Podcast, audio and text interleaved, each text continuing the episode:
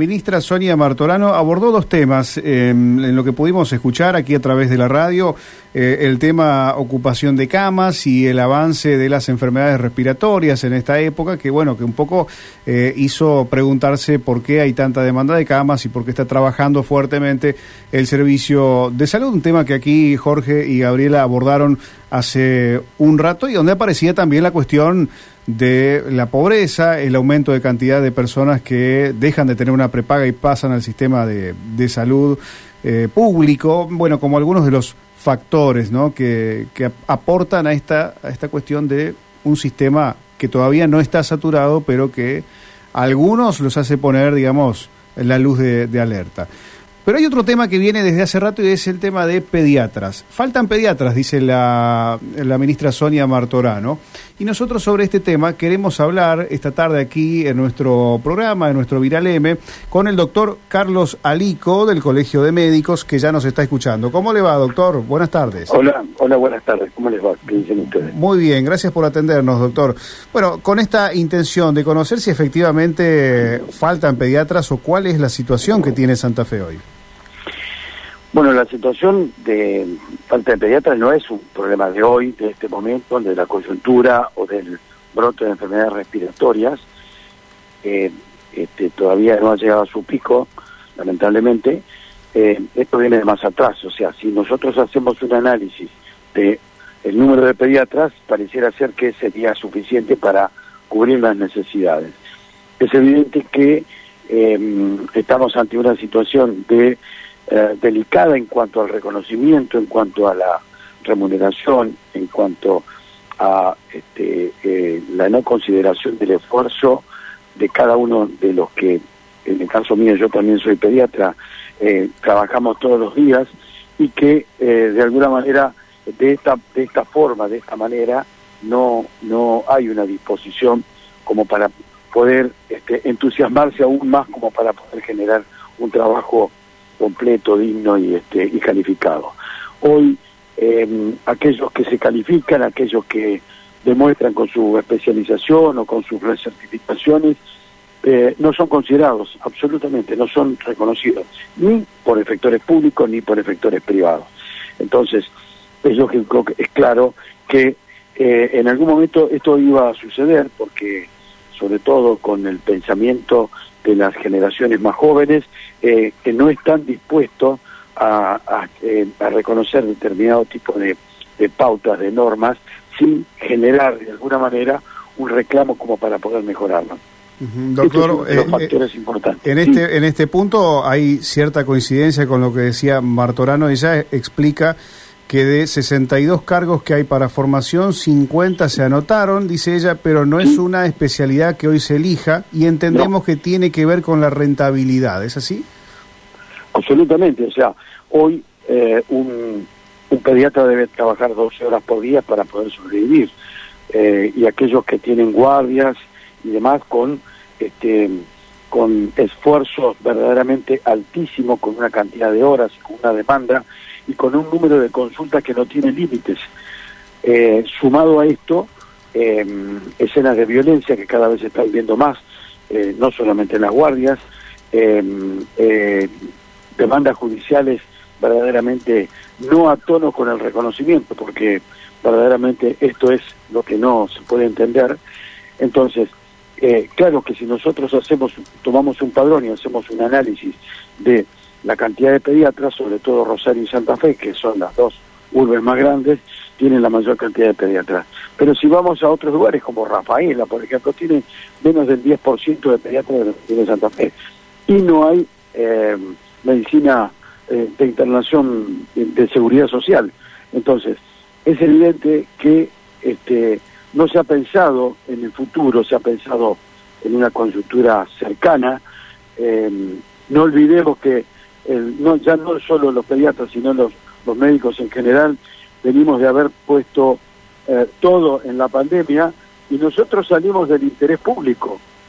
Eh, esto es una realidad. desde los aplausos pasamos a la falta de reconocimiento y al acoso incluso, ¿no es cierto? Entonces, a mí me parece que esta situación que no es un problema solamente médico, sino que es un problema de las familias, porque este, si nosotros seguimos una proyección, podemos llegar a quedarnos ya no con falta de pediatras, sino sin pediatras.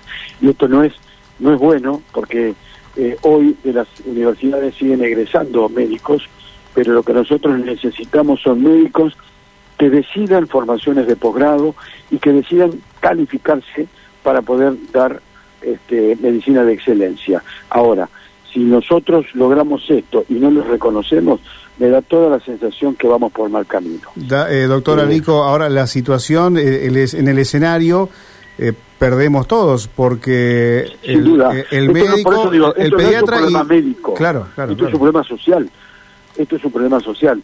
Y además, algunos en algún momento imaginaron que mejorábamos la salud construyendo paredes, haciendo servicios, hospitales y demás, y por supuesto que eso ese recurso físico es valorable y necesario. Ahora, sin recurso humano no existen. Y el recurso humano, ustedes lo saben perfectamente bien, no se prepara con una, la voluntad de hacerlo solamente, sino que requiere esfuerzo, dedicación y por sobre todas las cosas tiempo eh, este, para poder lograr calificar al, recurso humano. Entonces, de alguna manera, eh, me parece que este, tenemos que trabajar en ese sentido. Yo creo que esencialmente dirigido por el Ministerio de Salud, pero colegios, científicas eh, y, todos los toda la comunidad, incluido el, este, los comunicadores como ustedes que son verdaderamente importantes en esto, eh, me parece que tenemos que retomar el camino. Creo que vale la pena retomar el camino de volver a generar en un en uno de los pilares más importantes que pueda tener cualquier sociedad, que es su salud, eh, eh, volver a recomponer este, la mejor calidad de atención.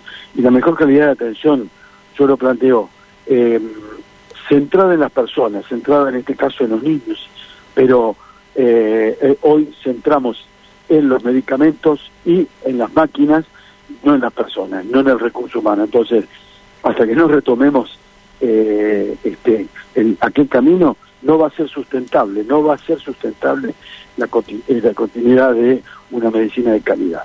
Mm.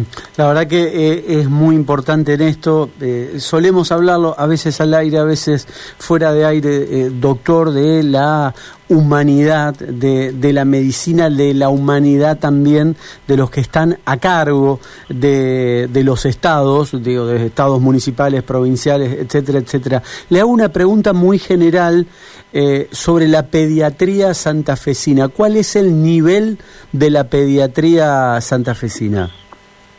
Mira, yo te puedo responder porque tengo la gran suerte de porque soy secretario de la Confederación Médica.